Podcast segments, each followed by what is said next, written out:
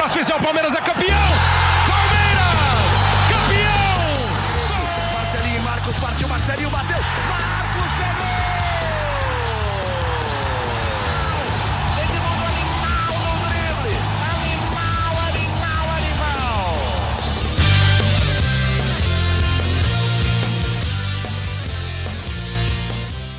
Palestrinas e palestrinos, começando mais um GE Palmeiras, o seu podcast aqui no GE.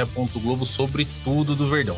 Aqui é Lucas Garbelotto na apresentação. Temos uma, uma estreia que estará provavelmente sempre com a gente a partir de agora. Reforço. Reforço grande. E dois nomes já carimbados, conhecidos aqui do nosso podcast. Estou aqui com Emílio Bota, seja muito bem-vindo. Olá, olá, tudo bom? Tiago Ferri Boa tarde, bom dia ou boa noite, né? e Nessa- Leandro Boca, a voz da torcida. Quando surge? Então é o seguinte, torcida palmeirense: é, empate no Allianz Parque entre Palmeiras e Atlético Mineiro, dois candidatos ao título do campeonato. O Palmeiras, que, pelo que eu vi assim na, na internet com a torcida, muitos acharam um bom resultado. Dava para ganhar, sabe aquele negócio assim, ó? Foi bom, mas dava para ganhar? Então, acho que foi mais ou menos por aí. 0 a 0 Palmeiras sem o Everton, sem Gustavo Gomes, sem o Danilo, sem o Rafael Veiga, se é que podemos dizer assim, porque jogou 10 minutos e saiu, e saiu para a entrada do Rafael Navarro, que falaremos sobre Navarro e o gol que ele perdeu. E quem mais estava de fora? Acho que é isso, né? É, é você isso. falou. Gomes, o Everton, Danilo e Rafael Veiga, certo? Isso, é, tem o Kusevich fora Tem é, também Kusevich. e tal, mas assim. a Tuesta importante também, era- né? É, é. Mas o importante eram esses aí mesmo. E tivemos retornos de Luan e Piquerez, que jogaram muita bola. A defesa do Palmeiras, eu acho, desde o Lomba, muito seguro mais uma vez. Até o Marcos Rocha, que, pelo amor de Deus, eu acho que é talvez a melhor fase dele no Palmeiras. Aí tivemos o Luan jogando muito, o Murilo, que, cara, marcou na maior parte do tempo o Hulk e marcou muito. O Piquerez voltando, aí tivemos Danilo Zé Rafael, Gustavo Scarpa, Rony Navarro e Dudu. E aí, ô Boca, o que, que você achou do jogo, do, do empate? Se também você, se você concorda que foi um empate. Foi um ponto assim, aquele pontinho que dava para ganhar, mas ok, foi um bom resultado pelas circunstâncias do jogo, é verdade. O Palmeiras conseguiu mais uma vez parar o Hulk, né, jogando contra o Atlético Mineiro. E aí, Boca, o que, que você achou deste resultado? E também dá o seu. Fala o que, que você achou do gol que o Navarro perdeu. Quando surge especial a todo mundo aí que está ouvindo o podcast, muito prazer estar aqui com vocês, sempre uma honra, muito legal fazer esse, esse programa aqui com vocês. Ponto extremamente positivo, tá, Lucas? Extremamente positivo pela sua frase anterior, mediante as circunstâncias. O Palmeiras estava totalmente desfalcado, né? Se jogar sem o Everton, sem Gomes e sem Danilo, você já perde aí três quintos dos principais jogadores do Palmeiras. Aí você perde o quarto, quinto, que é o Rafael Veiga, com minutos de jogo. Lá já fiz o sinal da cruz para de repente não perder o Dudu, né? Porque aí fechou a tampa. Então o Palmeiras estava extremamente zicado nessa questão de desfalques e por isso esse ponto foi precioso, foi um ponto bem-vindo. A gente deixou de dar três pontos para um concorrente ao título do Campeonato Brasileiro. É dessa forma que eu preciso enxergar. Tem palmeirense, a minoria, tá? A grande minoria. A maioria ficou satisfeita com o resultado, insatisfeita com a atuação de alguns jogadores, que nós já, já vamos conversar sobre isso, só que satisfeita com o resultado. A gente não pode falar mal de um um a um com o Atlético Mineiro em hipótese alguma. Ainda mais, ainda mais nessas condições aí, né? De, de, de o Palmeiras completamente desfalcado. Realmente não dá para falar mal. Uh, a, o que fica a preocupação aqui para mim é o papo de sempre, que a gente tem muito, tenho com o Zito, tenho com o Ferre há muito tempo, essa questão do elenco curto do Palmeiras, e aí sente o Veiga, sente o Zé Rafael, como é que a gente fica para os próximos jogos, né? A gente fica um pouquinho aflito. Ó, Ferre, eu vou te deixar por último, certo? Já que você já é de casa. E, Emílio, seja muito bem-vindo. É, aqui é o nosso podcast do Palmeiras, todo mundo é de casa, né, Ferre? Todo mundo é chegado. Diz aí o que você achou do jogo, o que você achou da atuação do Palmeiras, você também pensa que foi um ponto importante e tudo mais. Bom, vamos lá, prazer. é, obviamente que eu não estou vendo quem está tá ouvindo a gente, mas prazer falar com todo mundo. É, considero que foi um resultado importante, né? Acho que mais do que empatar contra o Atlético Mineiro, que é um, um concorrente direto ao título, se manter ali na briga, no bolo, na parte de cima da tabela, é o mais importante para o Palmeiras nesse momento, né? É, várias competições ao mesmo tempo e sempre você está no topo e brigando por todas elas, não necessariamente está liderando o Campeonato Brasileiro, mas você está ali é, na parte de cima da tabela em determinado momento, a hora que vai funilar, acho que é o mais importante nesse momento. E, e você ter medido forças contra um, um, time que vai ser um concorrente seu direto na briga pelo título, é, mesmo diante de tantos desfalques, eu acho que sai um saldo positivo para o Palmeiras. Apesar de, obviamente, a torcida sempre vai querer a vitória, sempre vai querer sair com os três pontos, ainda mais é, justamente contra um time que, que lá na frente cada ponto vai ser muito bem, bem contado. Acho que, que é importante é, olhar por, por esse aspecto. É, mais do que o resultado, se manter ali na parte de cima da tabela nesse momento, acho que é o, o saldo positivo que o Palmeiras tem que olhar nesse momento. Ferri, é, Luan de volta. Não tinha jogado com o Murilo, acho que poucas vezes. Geralmente o Murilo começou a jogar mais quando o Luan saiu. Piquerez voltou e parecia que eles estavam jogando desde sempre. Assim, parece que não voltaram de lesão. É, além, claro, do, do, do, bom desempenho do Palmeiras, que que, que você vai analisar agora, é, me diz se você acha que o Palmeiras ter segurado o Luan do jeito que segurou para ele voltar sem risco nenhum foi fundamental para o que ele jogou ontem, para o jeito que ele voltou ontem para o time?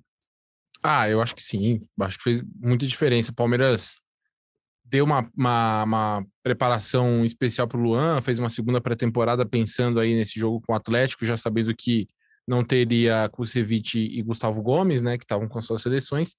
Então, eu acho que foi uma, uma decisão acertada e se provou acertada quando a gente viu o desempenho do Luan. O Luan foi muito bem no jogo, ele e o Murilo fizeram uma atuação muito segura.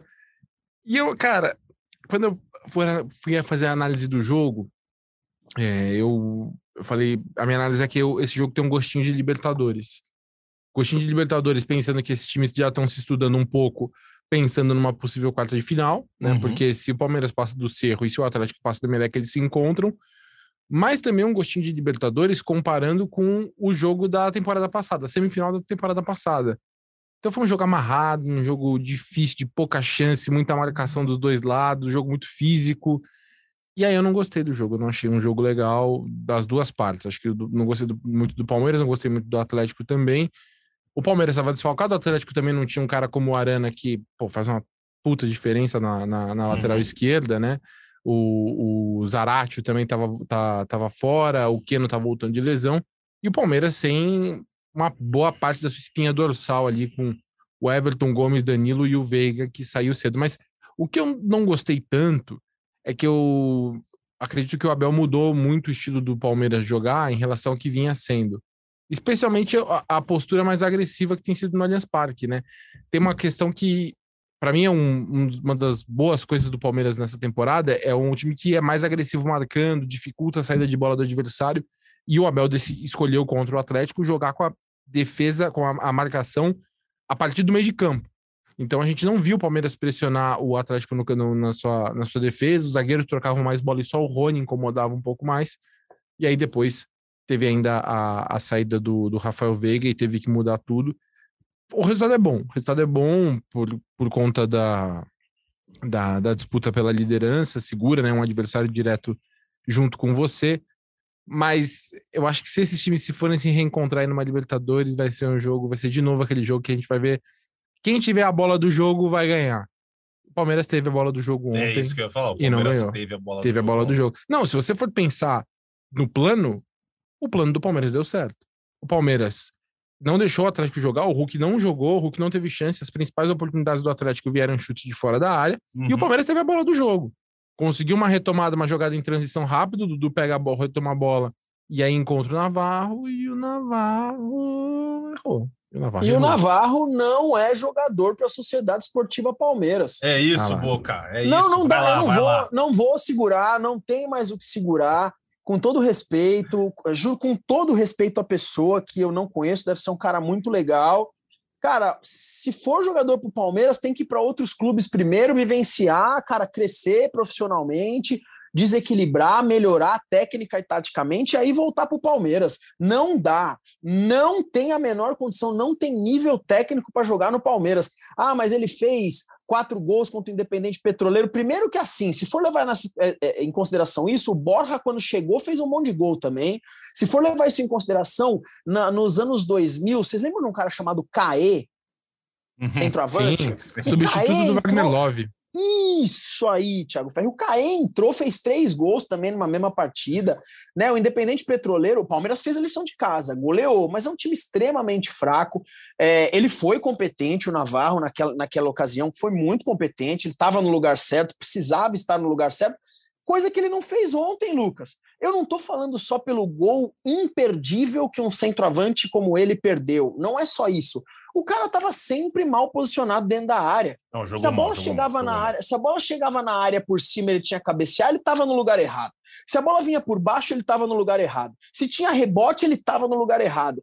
Pô, aí não dá. Aí não dá. E outra coisa que eu vou falar. Vocês sabem que o Abel Ferreira é, é, o, é o, treinador meu favorito na história do Palmeiras. Para mim, ele superou Lucha Felipão, Brandão. Para mim, ele é o cara. Mas o Abel, na minha opinião, erra também. Desculpa, porque o Abel escolheu colocar Rafael Navarro. Fato. Pô, o Veiga tá machucado, joga o Scarpa por meio, coloca o Verón na ponta e um abraço, cara. Entendeu? Ou põe o Wesley, sei lá, centraliza o Rony. Rafael Navarro precisa melhorar muito tecnicamente para vestir uma camisa que já foi de César Maluco, que já foi de Heitor, que já foi de Evair. Ponto final. Eu até falei, o Ferri Emílio, eu falei num, num, num grupo de amigos que eu teria feito exatamente o que o Boca falou. Eu teria voltado o Rony para onde ele joga mais. Não sei se ele joga, se ele desempenha melhor, mas onde ele tem jogado mais, que é ali enfiado, e entraria com o Verón. Vocês também acham que cara, que, que, que é vai o Navarro deu uma queda de rendimento, é verdade, mas assim, na cabeça do Abel, depois do jogo de ontem, tem mais chances do, do Verón ganhar mais, mais chances abertas e o Rony voltar a ser o centroavante, ou se ele tem mais chance de insistir no Navarro e, e abrir o Rony para jogar aberto, assim, na cabeça. Pensando com a cabeça do Abel, assim, o que, que vocês acham que tem mais chances de acontecer? A minha questão, até falando ontem depois do jogo com um amigo meu, ele falou a mesma coisa. Pô, teria colocado o Verón. Eu só, eu só amenizo ele não ter colocado o Verão, porque o Verão tava voltando de lesão. É verdade. E é um cara que ele tem um cenário um pouco mais. É, o Palmeiras é mais cauteloso com o Verão em geral, né? Por conta das lesões que ele já teve. E se o Verão entra, o Verão jogaria 90 minutos, basicamente, né? E assim, ele tava o primeiro jogo depois de lesão, era, era quase como se o Verão fosse titular. Eu imagino que isso entrou também na equação. E entrou também o fato de que o Palmeiras tem jogado com mais frequência ultimamente com o Scarpa por dentro, o, o, o Rony na ponta e o Rony e o Navarro na frente. Assim, é, pode não não deu certo, mas é um time já está um pouco mais acostumado a jogar assim recentemente. Jogou contra o Juventude, porque o Veiga teve ficou fora por virose e Covid, né? Então já, já fez essa, essa, essa escolha em, em outro momento, né? E aí eu, eu não vejo. Eu, acho que até o, o Rony vai continuar sendo usado em alguns momentos como centroavante e tudo mais. Mas o Palmeiras está trazendo jogadores para não ter que usar mais o Rony como centroavante, né? A ideia é que o Rony fique de fato mais como um ponta, seja uma opção como um ponta, junto com o Dudu, junto com o Verón tal. Mas o Verón, ele é um cara que nessa temporada ele tem jogado até ele se machucar, né? Estava jogando mais, estava jogando melhor do que do que em outros tempos com o Abel. Ele foi muito atrapalhado por lesão. Acho que é um cara que a gente vai ver entrar na rotação aí da equipe com mais frequência, tudo mais. Mas eu, eu não, por conta dessa questão física, eu não julgo tanto a escolha pelo Navarro, até porque eu acho que o Navarro não estava jogando mal. A gente até em outro podcast falou isso, né? Eu não achava que o Navarro estivesse jogando mal. Agora, a questão é que, assim, o Navarro. Pô, ele não botou nem a bola no gol, né, cara? É difícil. Cara, eu acho que o, cara pegou de orelha na bola. É, é, eu acho que o pior do Sim. lance foi que foi um chutinho mascado, péssimo. Foi... Se ele dá aquele Exato. tapa bonito Foi. e a bola passa tirando tinta, pô, beleza. Mas ele deu um chutinho a... esquisito. Contra o Emelec, teve uma. Ele também teve uma. Foi contra o Emelec contra o Tátira? Que ele saiu na cara do gol, eu acho que foi contra o Emelec, que o. No Allianz Parque. Eu sei de que lance você tá falando, mas é, também ele não sai livre também, ele sai, ele sai sozinho. Foi um jogo da Libertadores, ou foi o Tátira ou foi o Emelec. E aí, na hora de finalizar, ele sai cara a cara com o goleiro e ele chuta, chuta em cima do goleiro. Então, pô, isso, esse é, uma, esse é um tipo de bola que, assim, pô, chance mais clara do que essa, centroavante não vai ter. Então é uma bola que ele não pode errar. E num jogo como aquele, pô, não pode bater daquele jeito. O problema foi assim: não é nem que bateu, pô, o Everson fez a defesa, a bola pegou na trave, então pegou uma mascadaça, a bola saiu pô, muito mal finalizada. Então, mas apesar de tudo isso, eu acho que ele vai, vai continuar jogando, porque nesse momento é o centroavante que tem. E até julho aí, quando puderem inscrever os novos jogadores, eu acho que vai, né, com, com, com essa ideia de jogo, ainda que eu esteja curioso para ver o Verão voltar a jogar com mais frequência agora. Eu até vejo como uma forma do Abel também é, ver que tá trazendo um jogador na posição de você também não desestimular quem tá lá no elenco, né? Sei lá, o Navarro é artilheiro da Libertadores, sete gols. Então, num jogo que fatalmente teria uma bola para um centroavante colocar lá para dentro, o Navarro estava lá, não fez o gol, mas talvez a função era o jogador correto para estar tá ali, talvez, pensando dessa maneira. Uhum. É, questão de confiança também, de você tá, tá dando um respaldo para o cara também antes de chegar mais gente ali para concorrer com ele. Sim. Vejo dessa forma também, mas óbvio que se ele tivesse feito o gol, não teríamos, não teríamos essa discussão hoje aqui também. Né? Eu queria falar com vocês especificamente do Fabinho. Cara, eu achei que ele entrou muito bem no jogo ontem. Eu já tinha achado que ele entrou bem no jogo anterior do Palmeiras, foi contra o. Contra quem foi? No jogo. Foi no último jogo brasileiro? É, foi 1x0 Palmeiras. Contra o Santos. Contra o Santos. Também achei que ele entrou bem. Isso. Cara, me parece. Ó, eu não quero criar expectativas, mas eu tô achando ele, tô gostando mais dele do que do, que do Gabriel Menino jogando do lado do Zé Rafael eu acho que, não sei, eu vejo mais jogador nele, entendeu? Eu vejo um cara um cara mais criativo para jogar, um cara que tem mais assim, não é, claro que não é o Danilo e pô, não dá para ficar comparando. Mas assim, vejo ele um cara que é mais dinâmico. O Gabriel Menino ontem eu achei que ele jogou bem, mas achei que ele empatou muito o meio-campo, sabe? Segurou demais. O Zé Rafael também é um cara que segura um pouco mais a bola vejo no Fabinho um cara mais dinâmico, um cara que joga mais. Tá mais leve, né? É, um cara que faz o meio-campo andar mais. Você concorda, Boca? Eu gostei muito, assim. E outra, esses moleques entraram, teve uma, terminou o jogo Bicalho e o Fabinho de volante. Foi. E, cara, os moleques pegando e não teve essa de afinar pro Hulk, não. Os moleques jogaram bola, velho. Pra cima, eu estava no estádio, né? É, e é legal quando você vai no estádio, cara, você tem um panorama geral, né? É, da partida. E eu concordo com você, inclusive, eu acho que o Fabinho poderia ser muito bem titular junto com o Zé Rafael contra o Botafogo. Eu acho que é sim uma alternativa. O menino tem mais bagagem como jogador profissional, o menino já teve é, oportunidades na qual ele brilhou né, em 2020 com a camisa do Palmeiras. Ele caiu bastante, melhorou um pouquinho, aí ele oscila um pouco, né? Só que o, o Fabinho tá abraçando a chance. Eu acho um jogador zaço. Uhum. Tá? Talvez seja muito cedo, claro, para falar, né? Mas eu acho um jogador zaço. O fato é que o meio-campo do Palmeiras muda muito sem o Danilo, né? Muito, é impressionante é como. É muito é, mas é absurdo a diferença, é absurdo como cai de produção esse setor do Palmeiras é, sem a presença do Danilo, né? Mas eu tô com você, cara. Eu acho que o Fabinho tá melhor que o menino aí, viu?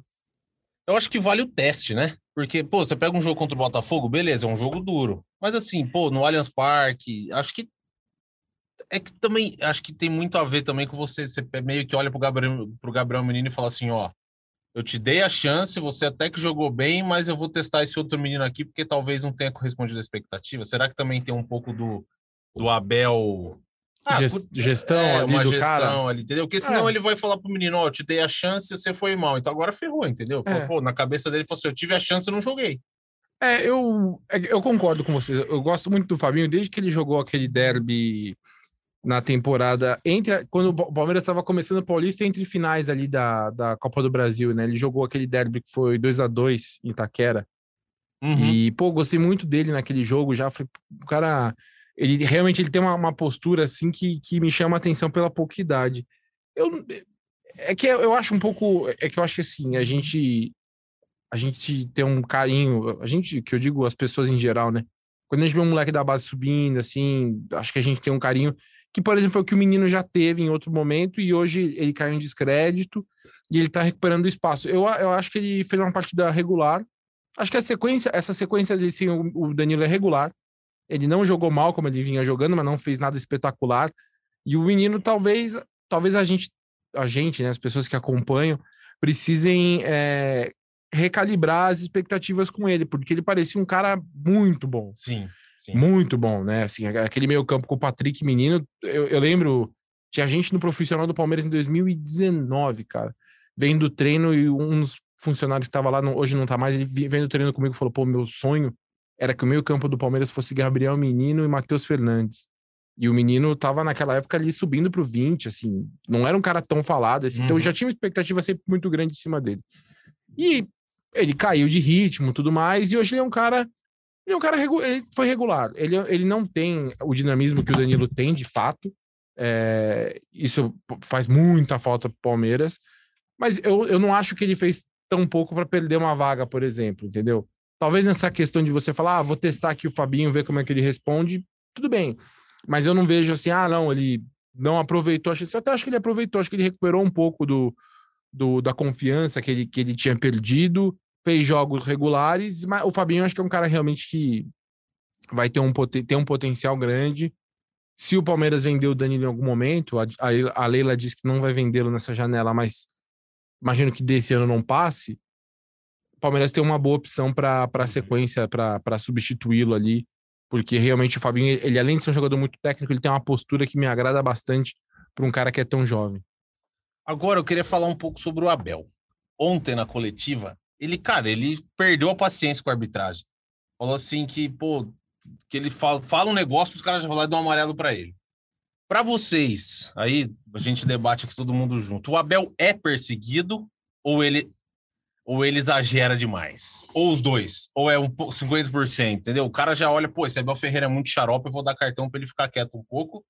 Ou assim, ele já melhorou um pouco. Ele era muito exagerado, agora não me parece tanto exagero assim, ele reclama e tal, mas parece que tem técnico que reclama e os caras dão assim uma margenzinha, sabe? Mas o Abel já vai lá e tum. Vocês acham que, que ele é perseguido? Porque na coletiva ontem ele, ele, ele deu uma desabafada que acho que ele não tinha dado ainda, né? Desde que ele chegou, mas eu não lembro desse jeito. Eu não sei se a palavra perseguido seria ideal, mas que ele colabora para essa suposta perseguição, creio que ele colabore. Eu acho que ele muitas vezes foge um pouco do tom. É, você falou, melhorou, melhorou bastante, mesmo em questão de reclamação com a arbitragem, reclamação aquela pressão no quarto árbitro. É, mas eu vejo o Abel é, o humor dele varia muito de acordo com o resultado dentro de campo, né? Então, é, claro que a arbitragem, em determinados momentos, é, na visão dele, é, tem pegado um pouco no pé, mas eu acredito que, que seja um momento também dele fazer uma reflexão de, de olhar um pouquinho ao redor também. Eu acho que tem. A gente passa por um problema no futebol brasileiro hoje de de muita reclamação com a arbitragem, por questão é, de tudo que envolve ela, né? Principalmente o árbitro de vídeo, é, chama, não chama, olha, não vai. Todo mundo quer tudo é, muito às claras e muitas vezes tá claro, é, menos para quem tá ali dentro do campo, entendeu? Uhum. Então talvez acho que falte essa reflexão também para ele, mas é, eu creio que também é um pouco de exagero do Abel. Óbvio que ele vai fazer um pouco de, de, de, de fumaça em cima disso aí também para uma autoproteção dele também futuramente, né? Creio que seja mais ou menos por aí. Ô, Boca, os, os árbitros são ruins. Isso, assim, é meio. Tem uns melhores, outros piores, mas no geral a arbitragem brasileira é, é de mediano para baixo, vai, podemos dizer assim, a maioria. O que, que você acha? Você acha que, assim, os caras dão logo um cartão para Abel, para Abel dar uma maneirada? Ou, ou o Abel também tá, tá reclamando demais, ele exagera? O que, que você acha? Lucão, cara, eu vou te falar uma coisa. Ontem no estádio, eu falo aqui, né, como torcedor que sou, lógico, e eu estava no estádio ontem, na hora que o Abel tomou o cartão, foi aquele coro da torcida falando para o juiz tomar caju. Cara, foi aquele coro, porque na situação de. Sejamos justos, né? Eu não estava dentro do campo, vamos me colocar no meu lugar. Eu não estava dentro do campo e eu não ouvi o que o Abel falou, tá? Sejamos justos mas eu estava na arquibancada e da arquibancada foi bizarra a situação, tá? Ocorreu um lance patético, o Abel Ferreira foi reclamar e já tomou o cartão. O que parece para a gente vendo de longe é que qualquer coisa que aconteça, ele vai, se manifesta, levanta a voz, repito, não sei o que falou, né? Ponto, não sei o que falou, mas ele levanta a voz e toma cartão. Então, assim, eu acho que o Abel ele está acostumado com, com ainda com um padrão europeu ou que seja de outros lugares que não seja na América do Sul, que não seja no Brasil, que é diferente. Então, o cara ele fica extremamente irritado e a arbitragem quer dar um cala-boca nele. É dessa forma que eu enxergo. Ontem ontem, assim que ele tomou o cartão, de longe me pareceu um absurdo e a torcida ficou irada. Tinha 40 mil pessoas no estádio, mais precisamente, acho que 40.206 pessoas. Eu acho que foi esse o público pagante lá no, no Allianz Parque. E, cara, foi, foi vaia para arbitragem, cara, em maneira bem rock and roll, assim, se é que você me entende, tá? É, eu. 40.235, acabei de ver aqui. 40.235 o público ontem.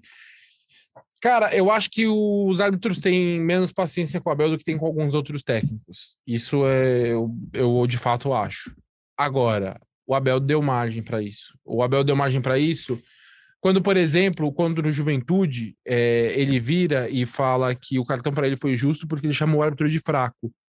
Pô, é, assim, ele ele, fa... ele há muito tempo fala, pô, eu sei que eu tenho que me controlar mais com o árbitro, não sei o que e tal. Só que a partir do momento em que ele, ele fala isso, pô, a gente sabe, vai, vamos ser bem sinceros. Quando um outro árbitro lê a notícia, pô, o Abel falou, meu cartão foi justo que chamei o cara de fraco. Pô, o cara vai ficar de olho quando for apitar um jogo do Abel, porque vai falar, meu, se esse cara começar a me encher o saco, eu vou dar um amarelo.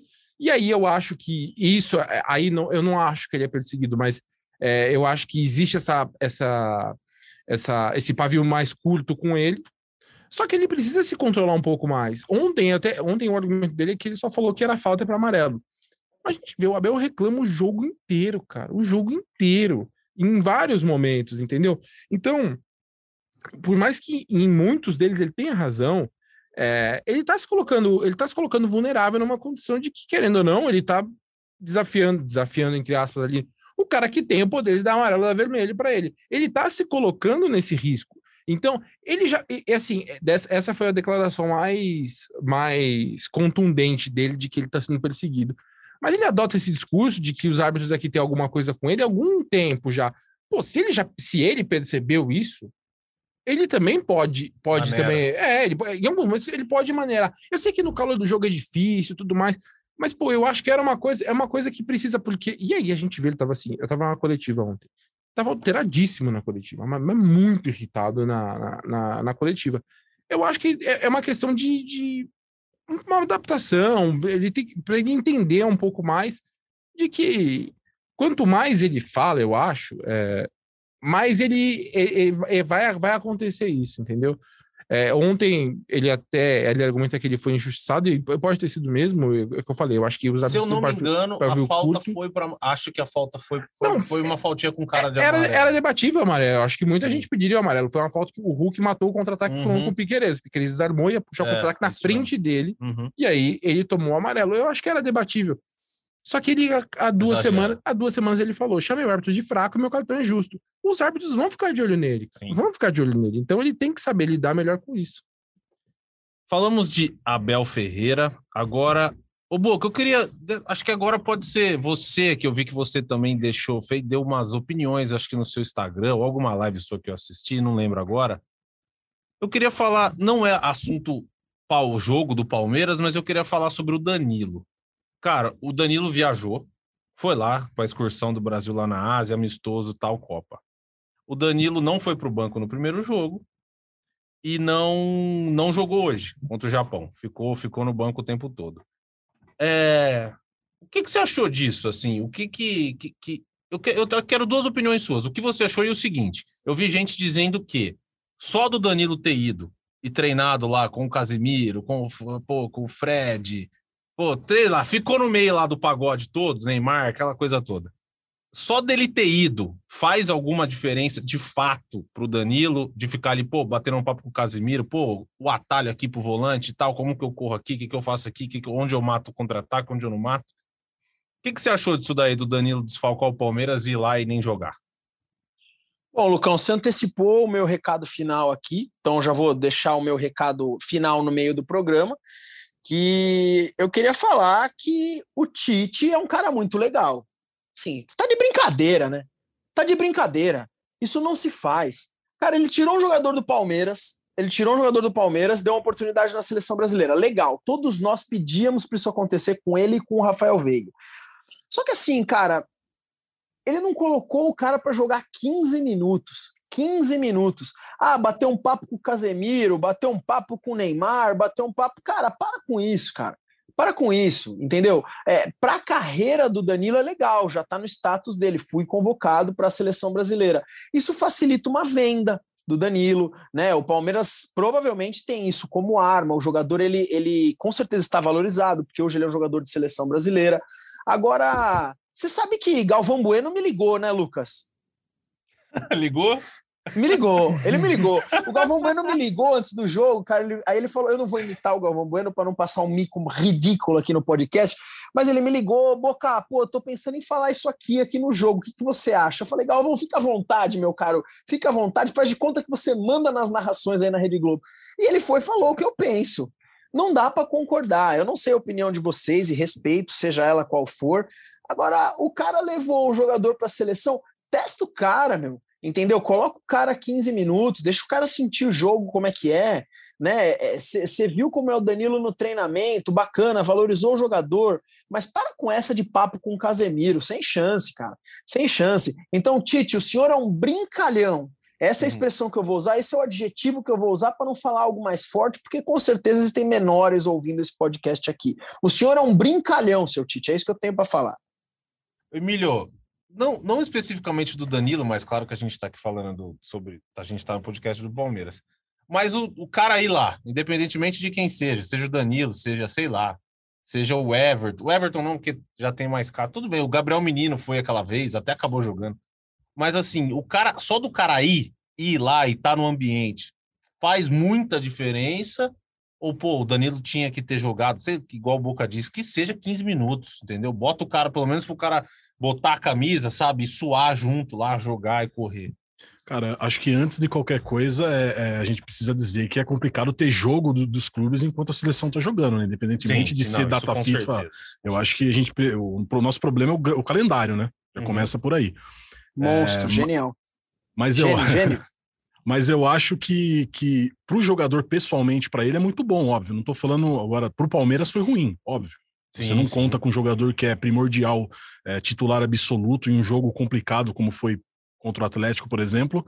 É, mas para o jogador, pessoalmente, eu acho que é uma experiência muito boa, principalmente de você estar tá ambientado com, com jogadores é, que estão jogando em grandes ligas europeias, melhores jogadores do mundo, de você ter uma oportunidade do, do, treinador da seleção observar mais o seu trabalho de perto do treino. Jogo é jogo, treino é treino, né? Tem uma diferença muito grande de você ver como o cara com se certeza. comporta ali com, com os jogadores. Então, acho que pro, pro Danilo em si foi uma experiência espetacular. Acredito que, óbvio que ele não vai falar isso se a gente perguntar se ele preferia jogar, que é até indelicado perguntar se ele preferia estar tá jogando é, o Brasileirão ou estar tá com a seleção brasileira, né?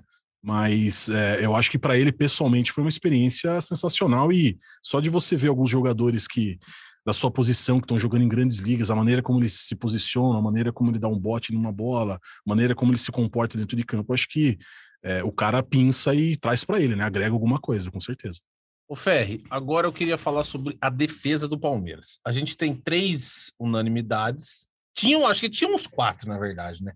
Era o Everton, nem vou falar, mas a gente tinha Marcos Rocha, Gomes, Luan e Piquerez. Esses quatro eram a defesa do Palmeiras e acho que ninguém discutia.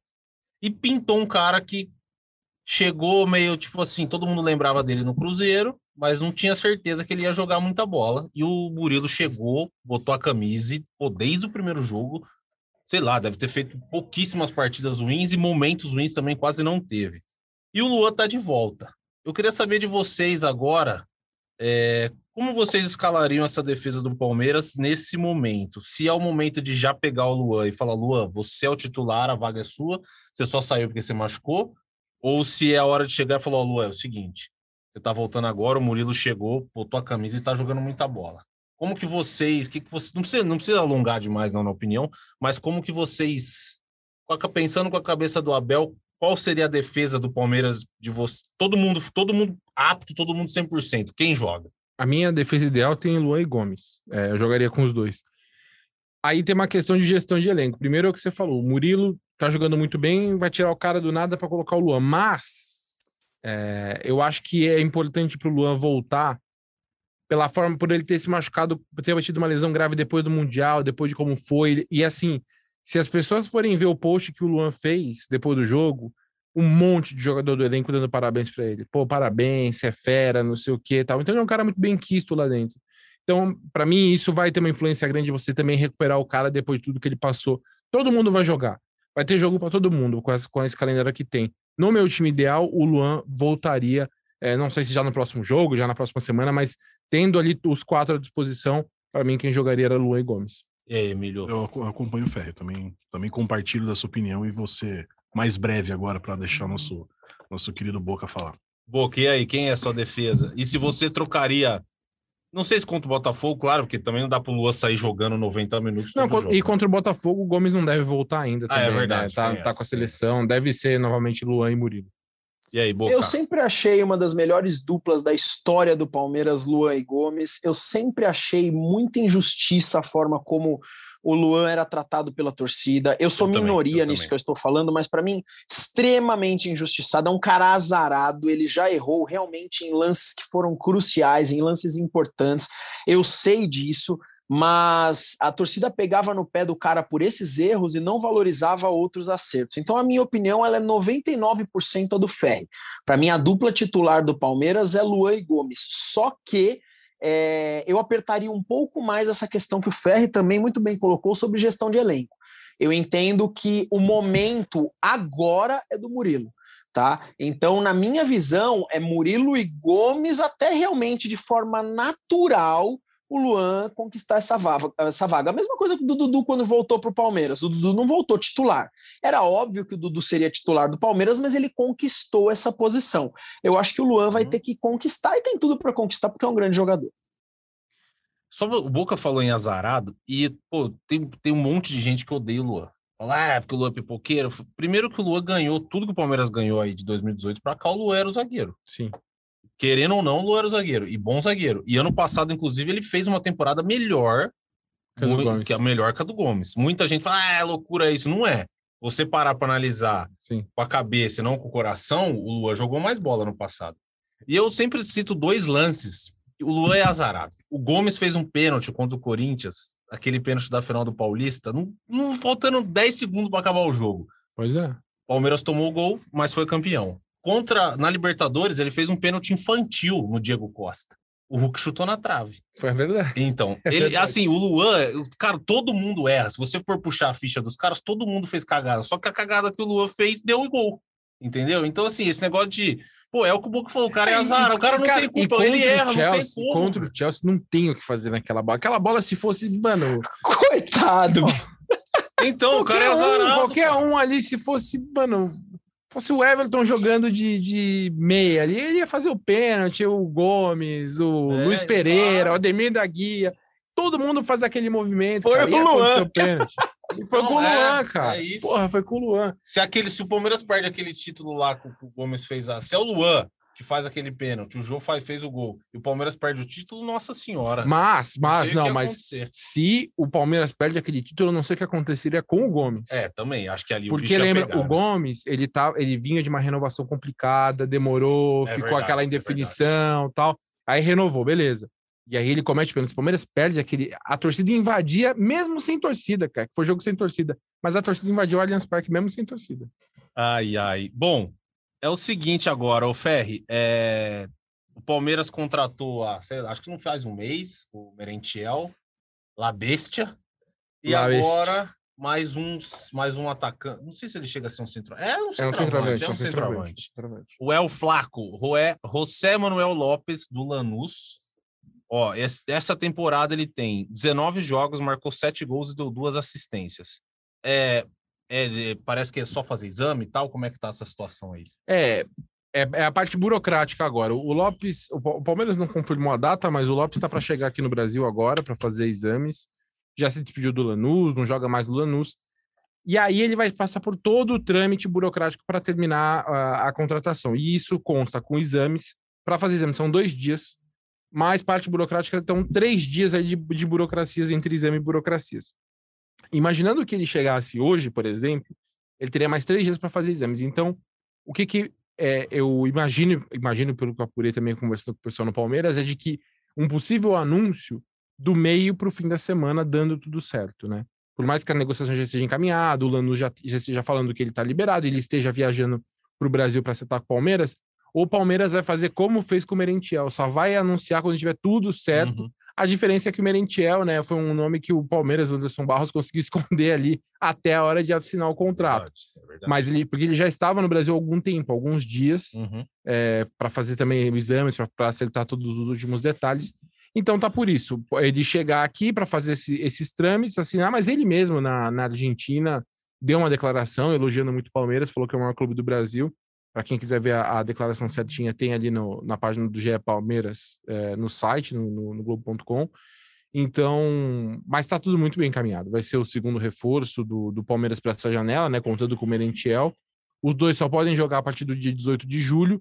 E o, o, o Lopes, ele é um centroavante, cara de 1,88, forte no jogo aéreo, mas ele tem capacidade de jogar em outras posições. Ele, por exemplo, estava sendo essa temporada, esses números dessa temporada, ele é segundo atacante.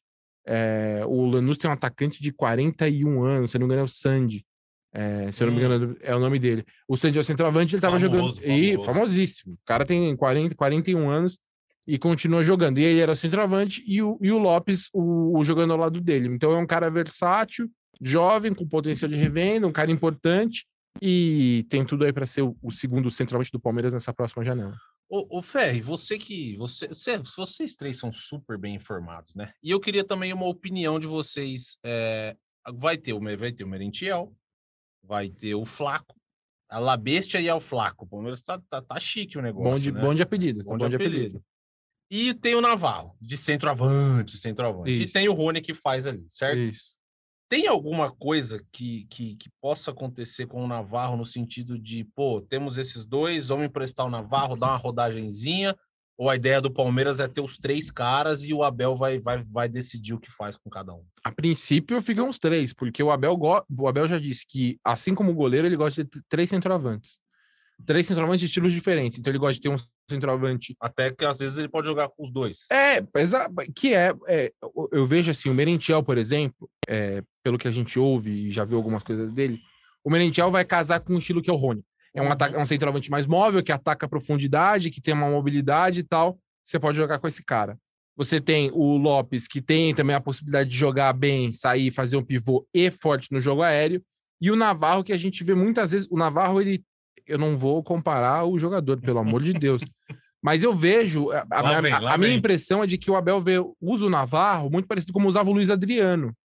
Porque Sim. se você for ver, o, o, Navarro ele sai muito da área, ele vem para fazer pivô, jogar curto com ponta, jogar curto com meia, e o Rony ataca o espaço que ele abre. Teve aquele jogo da Libertadores que ele fez um lance muito típico de Luiz Adriano. Ele foi buscar e deu um tapa por cima. É isso, é isso. Para quem que ele deu assistência? Ah, não lembro agora. Mas foi bem cara de Luiz Adriano. E mesmo. o Abel, quando fala do Navarro, ele cita que o Navarro é um jogador de, se não me engano, é apoio e profundidade. Não, profundidade é o, é o Rony. Mas é um jogador de apoio e mais alguma coisa que era uma característica que ele citava o Luiz Adriano. Então você tem o Navarro, que ele vê dessa forma, o Lopes chegando para preencher uma outra lacuna e o Merentiel. Você tem os três centroavantes. Ele diz que ele gosta de ter os três centroavantes e o Rony volta a jogar onde gosta. Porque por mais que o Rony quer, quer, tenha quebrado o galho com centroavante e eu considere que o Rony é melhor centroavante do que ponta, mas ele gosta de jogar na ponta, e aí ele volta para a posição de origem dele. Então, a princípio, acho que ficam realmente com os três centroavantes para a sequência da temporada. E, o Boca, agora vamos falar. O Palmeiras joga na quinta-feira no Allianz de novo contra o Botafogo.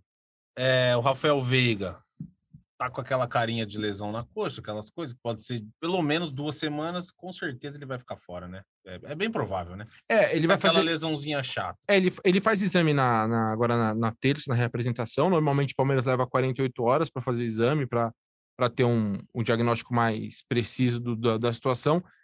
Com quem eu conversei no estádio ali que encontrou com o Veiga no intervalo, achou que não era sério. Ah, é, mal, eu, eu conversei, falei, pô, agora tem que ver como é que vai ser o Veiga. E falaram, não, eu acho que não vai ser sério, porque a gente encontrou com ele no vestiário ali no intervalo, ele tá bem, tava caminhando tal, então pode ser, de repente, pode virar como foi o Murilo, que sentiu incômodo, saiu contra o Santos, eram só dores, não era lesão. Vamos ver, terça a gente vai, vai saber exatamente qual é a situação. Mas, de qualquer forma, é uma dúvida, é um problema já para o jogo do Botafogo. Aí eu queria saber de vocês três o seguinte: não, não tem Rafael Veiga, Pro, com certeza o Scarpa vai se titular contra o Botafogo. Aí o Palmeiras deve jogar com o Everton, Marcos Rocha, Gomes, Murilo e Piquerez. Gabriel Gomes não, Luan e Murilo, Luan Piquerez. O Everton Gabriel... já, já volta? Eu acho que não também, eu acho que joga o Lomba. Não, deve ser o Lomba mesmo. É, eu acho que deve então, ser o Lomba. Lomba. É. Então Lomba, Marcos Rocha, Murilo, Luan e Piquerez, Gabriel Meninas e Rafael. Danilo provavelmente também não volta, apesar de não ter jogado. É, não, não, não acho deve, que não, não, não dá tempo. Aí, Boca. Rafael Navarro de novo com Rony, Dudu e Scarpa. Nem ou Veron, ou Veron com Rony, Dudu. Não é pensar. Nem pode esquecer, pode esquecer. Aí o cara de entra e faz quatro, né? Você tá com Aí saudade cara- daquela bikezinha, né? Você tá com não, saudade. também não tô, também não tô com saudade de bicicleta nenhuma, mas, cara, acho que a situação do Palmeiras é, com esses desfalques é, é Scarpa centralizado, o Veron de um lado ou o Wesley, depende de da condição de cada um, eu prefiro o Veron. É, Dudu e Rony. É, Acho que, acho que o lance é esse aí mesmo, cara. Não tem, não tem muito para onde a gente correr, não. Mas Navarro, titular, não dá. Não dá. Se ele fizer o gol do título da Liberta, como o meu querido rei, o maior de todos os tempos, fez, aí eu volto aqui e peço desculpas. O- E aí, Emílio, você também acha o quê? Você acha que é, você tá com o Boca, é Rony de centroavante e Veron, ou você iria de Rony Navarro? O adversário é o Botafogo. Botafogo no Allianz. Eu iria de Navarro, né? Lei do ex. Lei do ex, lei do Eu- bem pensado, é, é um bom Emiliano. argumento, é um O bom Emílio- o Emílio é malandro. Eu, eu confiaria nisso, eu confiaria nisso. Eu, É? eu vou de Navarro, eu acho que ele vai dar a volta por cima nesse jogo aí. É? É. E aí, Ferri? Ah, eu vou de Navarro também. Mais pelo, pela rodada, pelo jogo que o Palmeiras Pela ter mística? mantido. Pela mística? Não, por ter mantido, por estar mantendo o time, mas assim, zero convicção. Eu não iria, eu tô com o Boca, eu também não iria de Navarro, não. Eu iria de Rony centroavante com Veron e Dudu. Ah, não sei também. Eu Não. gosto do Rony ali. Eu gosto. Eu prefiro, que- eu prefiro o Rony, eu prefiro o Rony como centroavante. eu também prefiro o Rony centroavante do que ponto. Aliás, ô Boca, você que estava no estádio ontem, e o momento que o, que o Rony armou a bicicleta? Por que, que ele é- não deu? Essa Cara, era uma das bikes que era cara, mais Cara, fácil. olha, eu essa dava para fazer. Essa, Essa, essa, eu- dava para fazer. eu, eu acho que o, eu não me lembro, eu até daria o crédito. Alguém comentou comigo no Allianz. É, veio o Abel na cabeça na hora, que o Abel deu aquela declaração quando falaram da busca pelo gol de bicicleta. Para mim, o gol de bicicleta é tão importante quanto um passe decisivo, quanto uma jogada bem feita. assim. Acho que na hora ele falou, mano, a- porque ele armou a bike. Cara, mas essa bike, acho que, eu juro pra você, eu acho que era, ma- era uma das mais Não, fáceis, era- cara, que teve porque de todas que ele teve. caiu para ele armar a bicicleta. E eu acho muito engraçado que nas redes sociais, quando a gente trata desse assunto, o pessoal detona, revoltado. Foi um absurdo ficar nessa busca louca. Mas no estádio, cara, é uma expectativa pela bicicleta que quando ele começou a fazer o movimento, o pessoal. "Ah". Aí quando ele deu, ele, aí ele deu um tapa, muito, até displicente assim para trás. Ele pensou, vou dar a bicicleta. Ah, não, vou tocar para trás. Ele deu um tapa, Não, deu um E o- tapa horroroso. Horroroso. E a, a defesa do, do Atlético tirou. Aí a torcida "Ah", ficou, bra- ficou brava porque eu saí o passe errado e não deu a bicicleta. Boca, cara. você tava nos que torceram pela bike ou não? Eu sempre torço contra a bicicleta, tá? Eu sempre torço contra a bicicleta. E O culpado de toda essa situação é o próprio Rony. É, você vê que o Abel com certeza deve ter dado o toque nele. Agora, realmente, ontem, a bicicleta seria uma ferramenta para realmente você fazer um gol. Eu sou contra a bicicleta porque o Rony transformou isso numa piada. O Rony transformou isso ah, ah, em algo como se fosse extremamente normal e não é. O normal é você dar um passe bem dado. Só que ontem, cara, ele gerou aquele todo aquele lance e deu um passe tosco, né? É, nunca torço pela bicicleta, mas ontem era um bom momento. Mas você vê como tá a reação da torcida. O cara ele gerou algo a mais no estádio. Ele, ele ele- sabe a política do pão e circo, né? Para quem gosta de história e tal. É basicamente isso aí que o cara fez. O cara ele gerou um negócio que agora o torcedor ele vai no estádio e ele quer ver uma bicicleta do Rony. Eu prefiro ver um gol de canela do Navarro. Que momento, que desabafo. Excelente, excelente. Palmas, Boca, palmas. Amigos, acho que é isso por hoje. Alguma coisa a acrescentar? Ferre, Emílio, Boca, Boca, o seu recado foi. Quer dar mais algum recado? Não, o meu foi dado, então só para reforçar, um grande abraço para meu amigo Galvão Bueno. Nossa, Ah, não, eu tenho um recado. vai lá. Tenho um recado, eu vou pedir pro Emílio.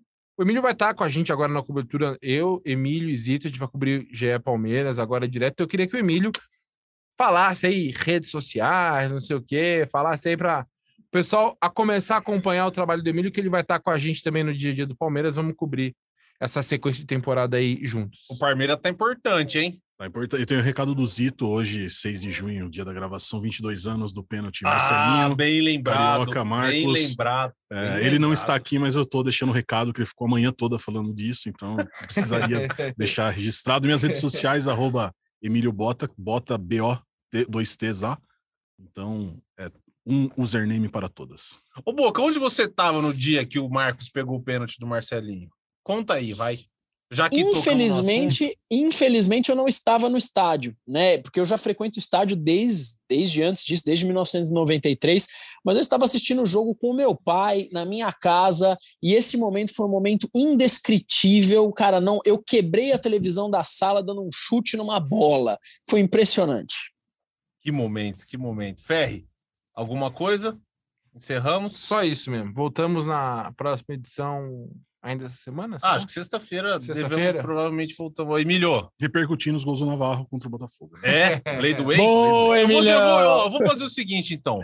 A hora que o Ferri chegar com a informação que o Navarro vai ser titular, ele vai, falar- vai publicar lá no GE, provável Palmeiras. Eu vou lá no meu cartola, escalarei Rafael Navarro. Ó, Capitão. promessa. Se ele, se, o- se o Ferri chegar para mim e falar assim, ó, pode ir que o vai ser titular, eu vou colocar no meu cartola e dou a faixa para ele. Então. Fechado? Boa, boa. Fechado? Vai imitar, hein? Vai imitar, hein? Vai imitar, vai imitar. Amigos, foi um prazer. Espero que vocês tenham gostado do programa. O Zito volta na sexta-feira. Que ele, hoje o Zito Volta. veio fazer jogo do Brasil. Chegou Isso, aqui na TV Entrou cedo. 5 horas da manhã e já dessa hora ele já deve estar. Veio pro hora dormindo. 1 quase. É, então fazer chegou o hora um, fazer o primeiro jornal. É. Boca, tamo junto, hein? Um abraço.